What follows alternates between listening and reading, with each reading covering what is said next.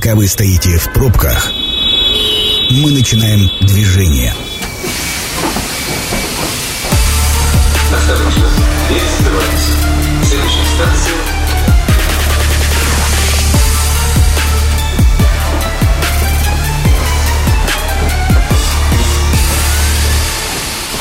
Метро. Главные темы Красноярска. Добрый вечер, программа «Метро», Сергей Васильев у микрофона. Э, сегодня в гостях Роман Казаков, председатель общественного движения «Народный контроль» в ЖКХ. Э, Роман, добрый вечер. Добрый вечер. Да, и в очередной раз будем разбираться, точнее пытаться разобраться с э, циферками, которые прилетают у нас за тепло, откуда же они такие берутся.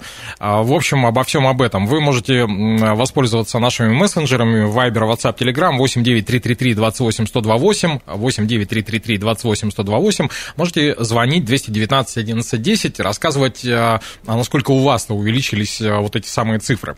А, историю хотелось бы начать с того, что у нас э, по интернетам гуляет петиция против повышения вот такого за отопление. Уже больше 100 тысяч собрали они там подписей.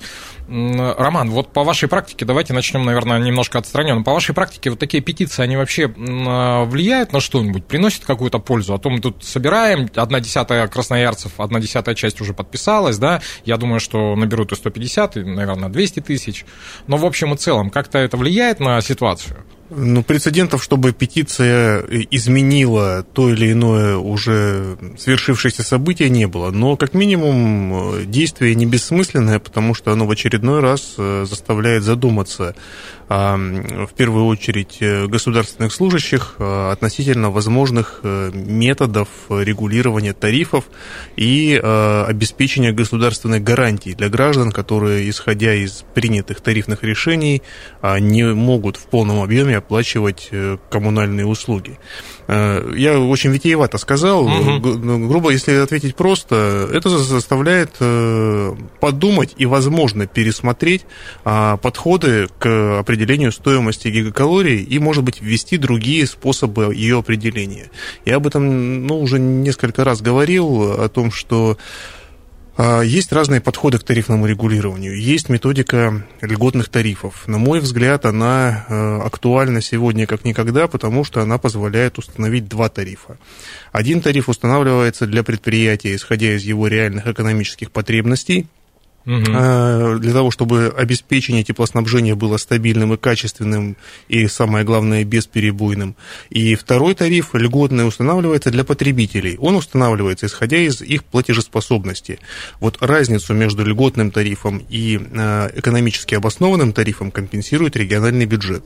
Этот механизм, он не новый. Я не придумал его только что или там неделю назад. Этот механизм у нас в стране существует. Есть нормативная база, которая позволяет его принимать.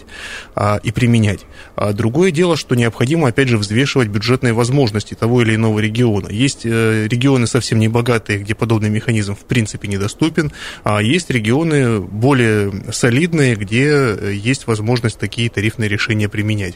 А Красноярский край, на мой взгляд, здесь правительство, наверное, будет, будет иное мнение, но тем не менее, а, возможен, а, то есть в Красноярском крае возможно применение такого принципа тарифного регулирования, что позволит существенно существенно снизить нагрузку на бюджеты домохозяйств, тем самым, конечно, переложив ее частично на региональный бюджет. Угу. 219 11 10, еще раз напомню номер телефона. А, коль скоро заговорили о тарифной политике, а, вы же эксперт в своей области, а, ну вот, по крайней мере, что касается ЖКХ, совершенно точно.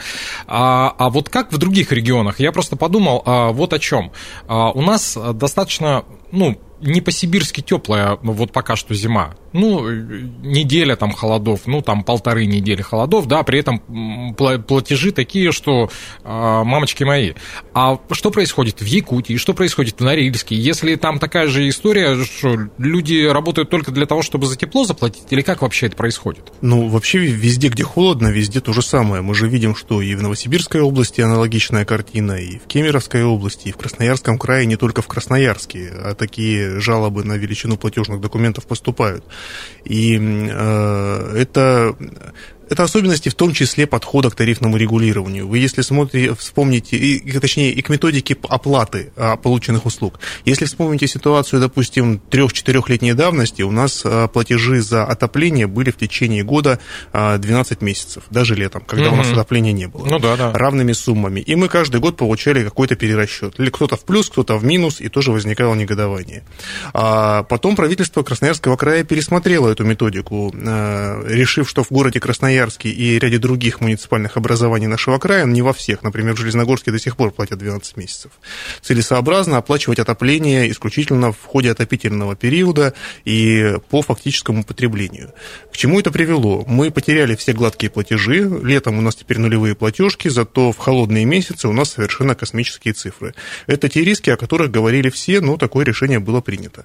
А, как следствие, мы вот сейчас его наблюдаем. Те регионы, где такое решение не было принято, они это воспринимают менее болезненно, потому что вот этих огромных цифр в зимние месяцы они не видят, но зато в летние месяцы, когда у них нет отопления, а они все равно оплачивают ту же самую сумму, вот этот самый избыток, как правило, срезается. И в итоге вот, э, в общем, выходит более гладкая система и более такая менее, я бы даже сказал, не более, а менее э, пугающая для бюджетов домохозяйств, потому что главный риск, о котором мы, мы говорили и все говорили, зарплата от месяца к месяцу, как правило, не меняется, это одна и та же сумма. И поэтому предусмотреть вот эти вот колебания величины платы за отопление, их довольно сложно.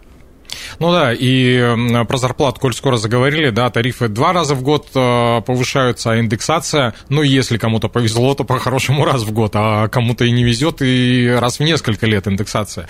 А, с этой точки зрения хотелось бы проговорить вот какой момент. У нас же регион специфический, я имею в виду сибирский, да, и там Якутию и так далее. То есть у нас зима длится не три календарных месяца, она по, по факту значительно дольше.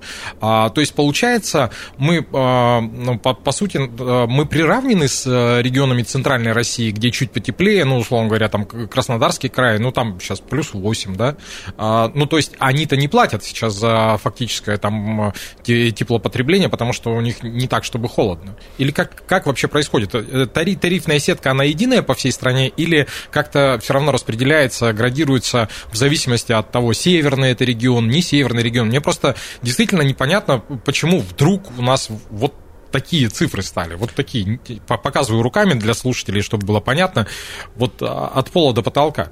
А тарифная сетка, она даже в в, внутри одного города может быть разная. То есть, если нет единой ценовой зоны, если в городе несколько предприятий теплоснабжения, и они являются поставщиками услуги, у одного предприятия гигакалория может стоить 2000, у другого предприятия 2500. Мы до недавнего времени в Канске, например, наблюдали картину, когда одни, у одних потребителей гигакалория была там 1800, а у других 7000. И понятно, что там были компенсации из бюджета, чтобы сбалансировать, ну, потому что это совсем абсурд, когда у вас внутри одного города одни платят там э, за, за тепло в три раза больше, даже в три с половиной, чем другие.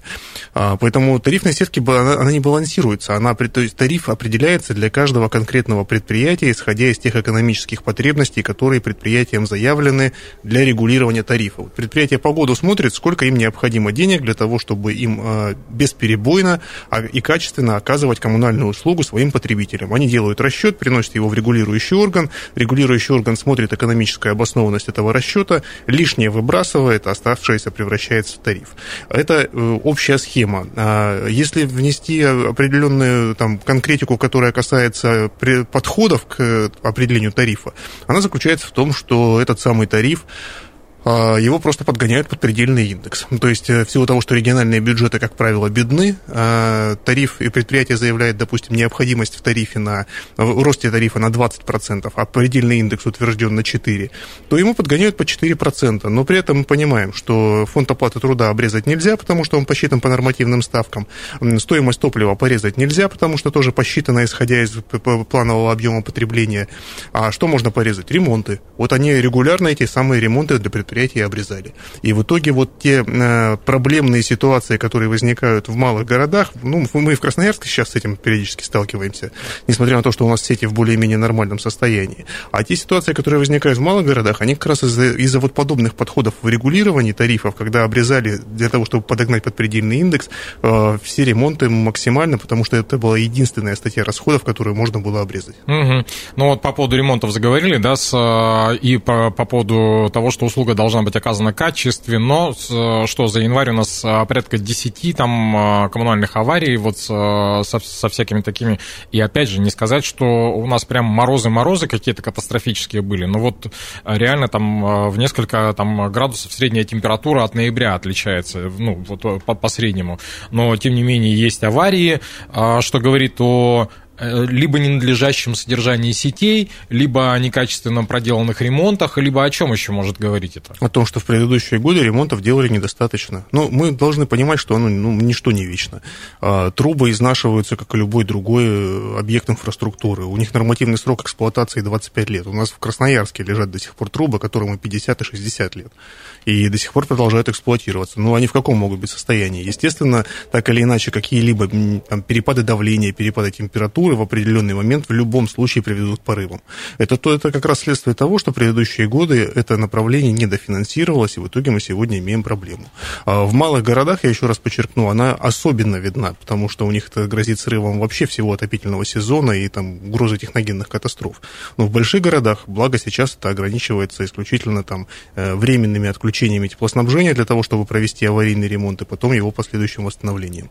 Ну, насколько я помню, в прошлом, по-моему, году у соседей в Иркутской области области, там э, один из городов посреди зимы просто раз и выяснилось, что все, отопления нет. А да? Там, извините меня, очень-очень прохладно. А, возвращаясь э, к петиции и ко всем вот этим вещам, еще раз напомню, 219 11 10, звоните, высказывайте свое мнение, рассказывайте, как вы удивились цифрам а, в своих а, платежных документах а, по поводу тепла мы сегодня говорим, и к тому, что власти начинают реагировать. Буквально в прошлую пятницу у нас состоялась большая планерка в администрации, ну, с участием администрации города, администрация, точнее, была учредителем этой планерки, но там были и представители генерирующей компании, и депутаты горсовета. Вам довелось там побывать? Нет, но я смотрел материалы, которые были в СМИ. Вот. И очень интересная начинает складываться история. То есть э, представители генерирующей компании начинают э, вот такой, э, такие неоправданные росты спихивать на управляющие компании. За управляющие компании заступаются, говорят, нет, дескать, не все в управляющих компаниях. Мэр города говорит о том, что нужно проверить дома на теплосбережение и все их утеплить. То есть у нас до этого ну вот мы жили, жили, жили, жили, и все было нормально, а тут резко раз, и все дома стали свистеть и пропускать тепло. Во-первых, как э, ваше отношение личное э, и профессиональное вот к этой истории, а потом продолжим. Ну, первое, дома, безусловно, необходимо э, переводить на максимально энергоэффективный режим. Причем подчеркну, что это не означает, что надо сидеть э, в трех халатах дома и в валенках и мерзнуть всем, всей семьей в одной комнате при включенном обогревателе. Нет, это означает, что все возможные тепловые потери, которые в доме только э, можно представить, их все необходимо устранить. Это работа управляющей компании и никого кроме нее. А, потому что собственники для того и нанимают управляющую компанию, они не специалисты, чтобы управляющая компания все необходимые мероприятия провела. Первое, с чего это начинается, безусловно, ставят счетчики. Потом, как только счетчики установлены, устанавливается индивидуальный тепловой пункт с погодным регулированием. Мы таким образом весенние и осенние перетопы исключаем. А, потом э, начинаются балансировки всего дома относительно того, чтобы у нас не было, что у нас э, один стояк там перегревается и у всех форточки открыты, а крайний в, доме он, наоборот, соответственно, холодный, и там весь подъезд замерзает.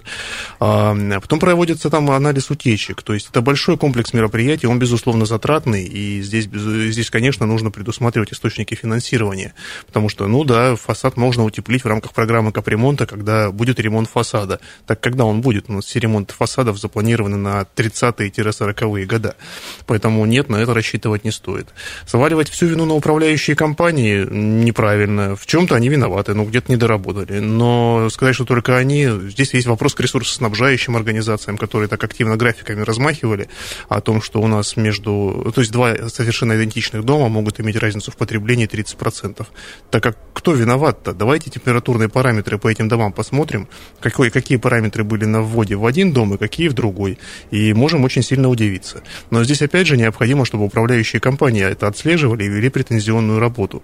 А, я могу сказать, что в Хакасии в 2017 году Федеральное антимонополь... Э, э, управление Федеральной антимонопольной службы по Республике Хакасия был инициирован довольно большой судебный судебный процесс, который длился несколько лет, дошел до Верховного суда, и в итоге Федеральная антимонопольная служба отстояла свою правоту. Они как раз и указывали, что ресурсоснабжающая организация в Хакасии а, поставляла коммунальный ресурс ненадлежащего качества. Параметры, которые они выдавали на объекты, они не соответствовали установленным. В результате этого ресурсоснабжающая организация получила неосновательное обогащение.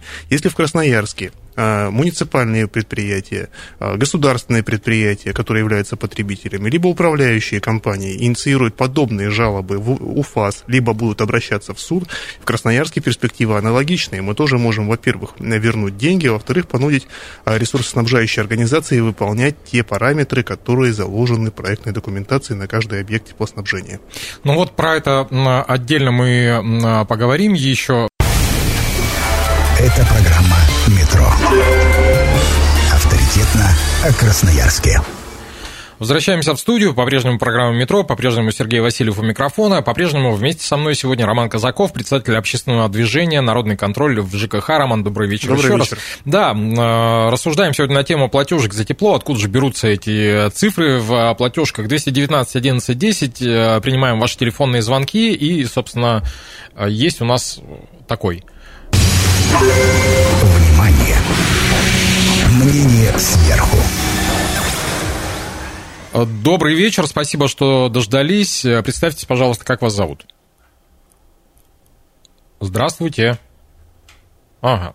Ну, к сожалению, не дождался радиослушатель. Что же, бывает, 219 11 10. Звоните. Мы пока продолжим с Романом.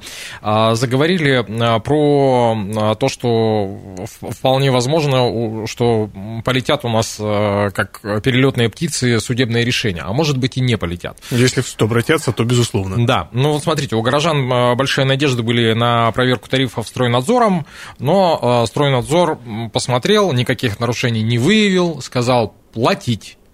А, значит, дальше уже, собственно говоря, теперь обращаются о проведении проверки службы строительного надзора и жилищного контроля региона. И люди-то хотят добиться какой-то правды, то есть э, кто там с кем, кто кому руку моет. А, вы уже отрабатываете подобные заявления к вам? Как часто обращаются с такими штуками? И самое главное, есть ли перспектива о том, что действительно там стройнадзор будут проверять, э, действительно там вынесут какие-то предписания, предписание для того, чтобы он там по инстанциям и так далее, и так далее, и так далее? А, обращений много. Ну, последние вот два месяца обращений много, и они, соответственно, у нас в наличии.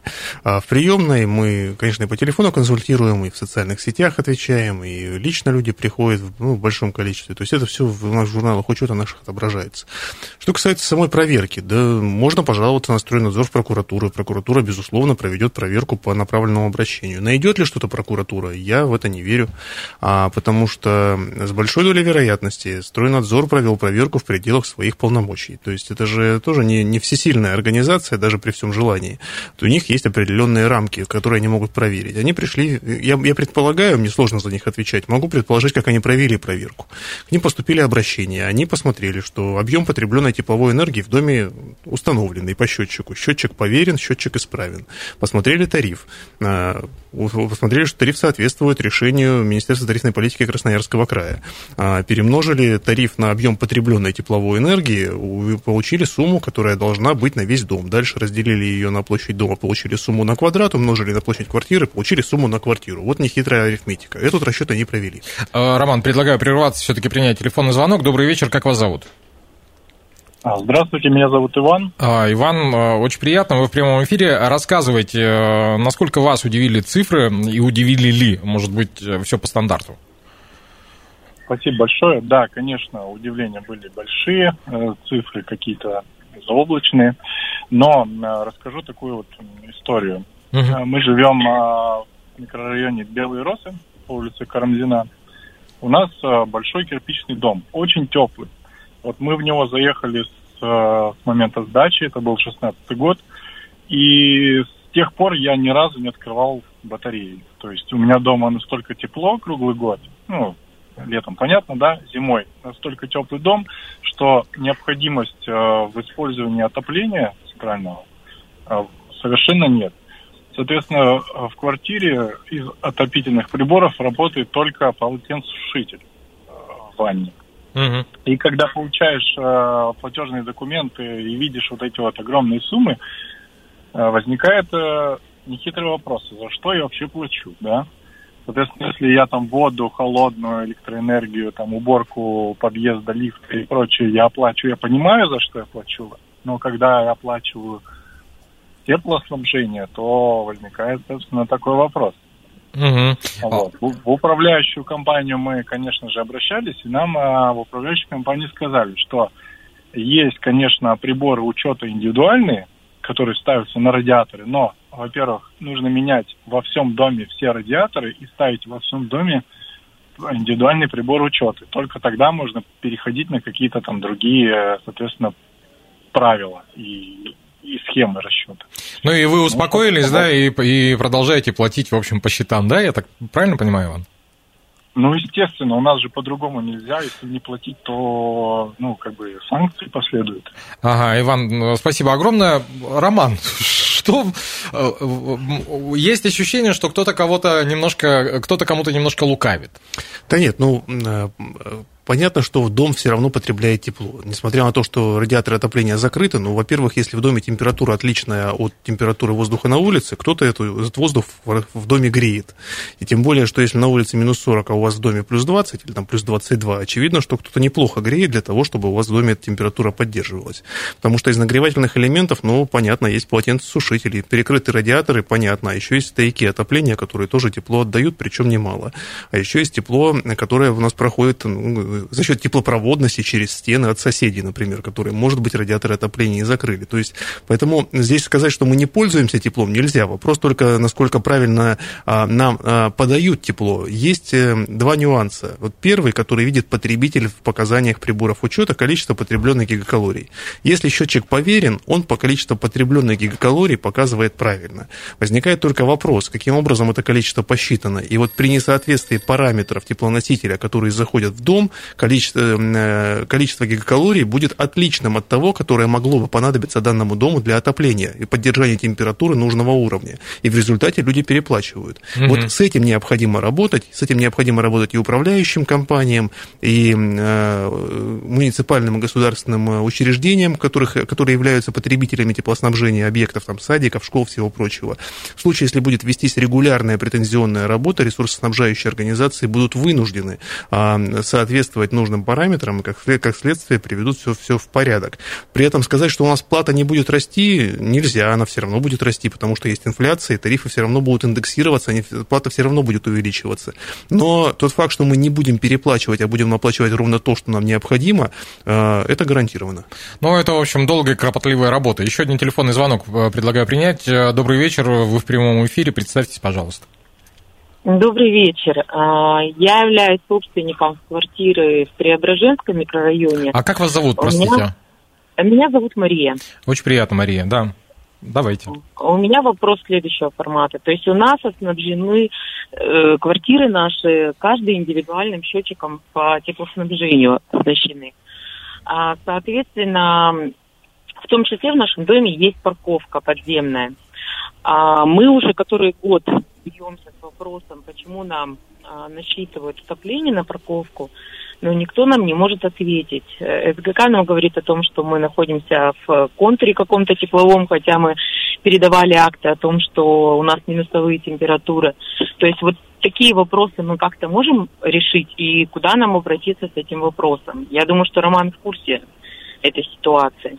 Угу. Спасибо огромное. А, нужно смотреть конструкцию каждого многоквартирного дома. Я просто не совсем понимаю, о каком конкретном многоквартирном доме идет речь и его особенностях, но если общий ответ сформулировать по этой теме, то можно сказать следующее. Значит, нежилые помещения, к которым иногда относятся и, парковая, и, и, и, и парковка под многоквартирным домом, подземная, они точно так же оплачивают отопление, как и все другие собственники помещений в многоквартирном доме. То есть, грубо говоря, это магазин, там, поликлиника, я не знаю, стоматология, что угодно Это подземная парковка. Если это все единые составляющие многоквартирного дома, и там проходят коммуникации, а, плата за отопление распределяется на всех.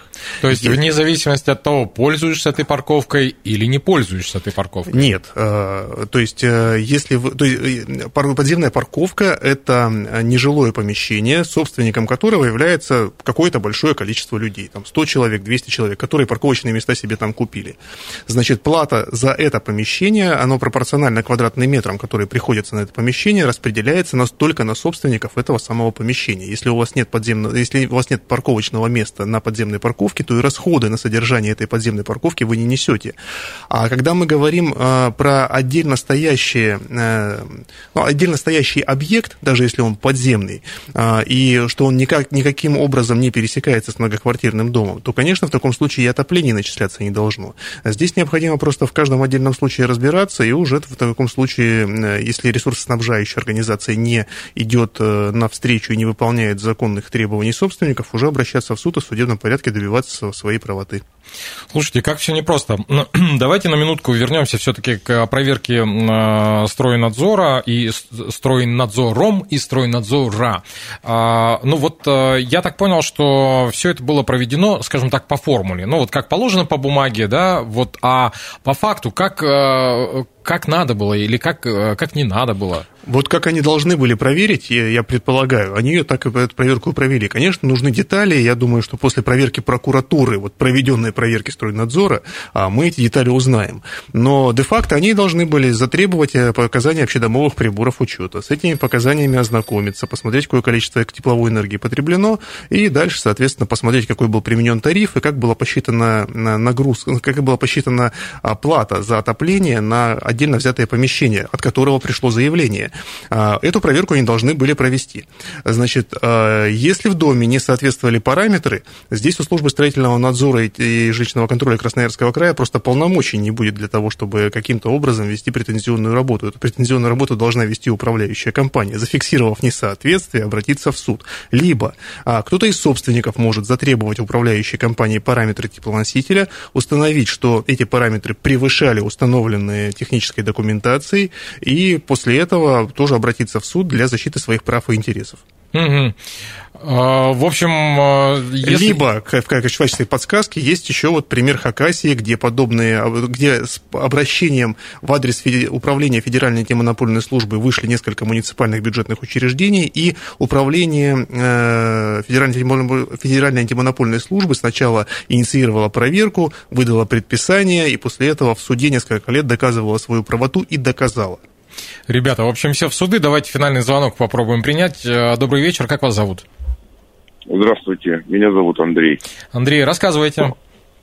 А знаете, я бы вот хотел поделиться своим опытом. Вот у нас дом на правом берегу на 60 лет. У нас ТСЖ. Председатель, а, девушка, она очень щепетильно относится, скажем так, ко всем вот этим вот ситуациям с, пере... с температурой, с э, этим. И у нас есть человек, который живет в нашем доме и отвечает за вот эти вот э, регулировки температур.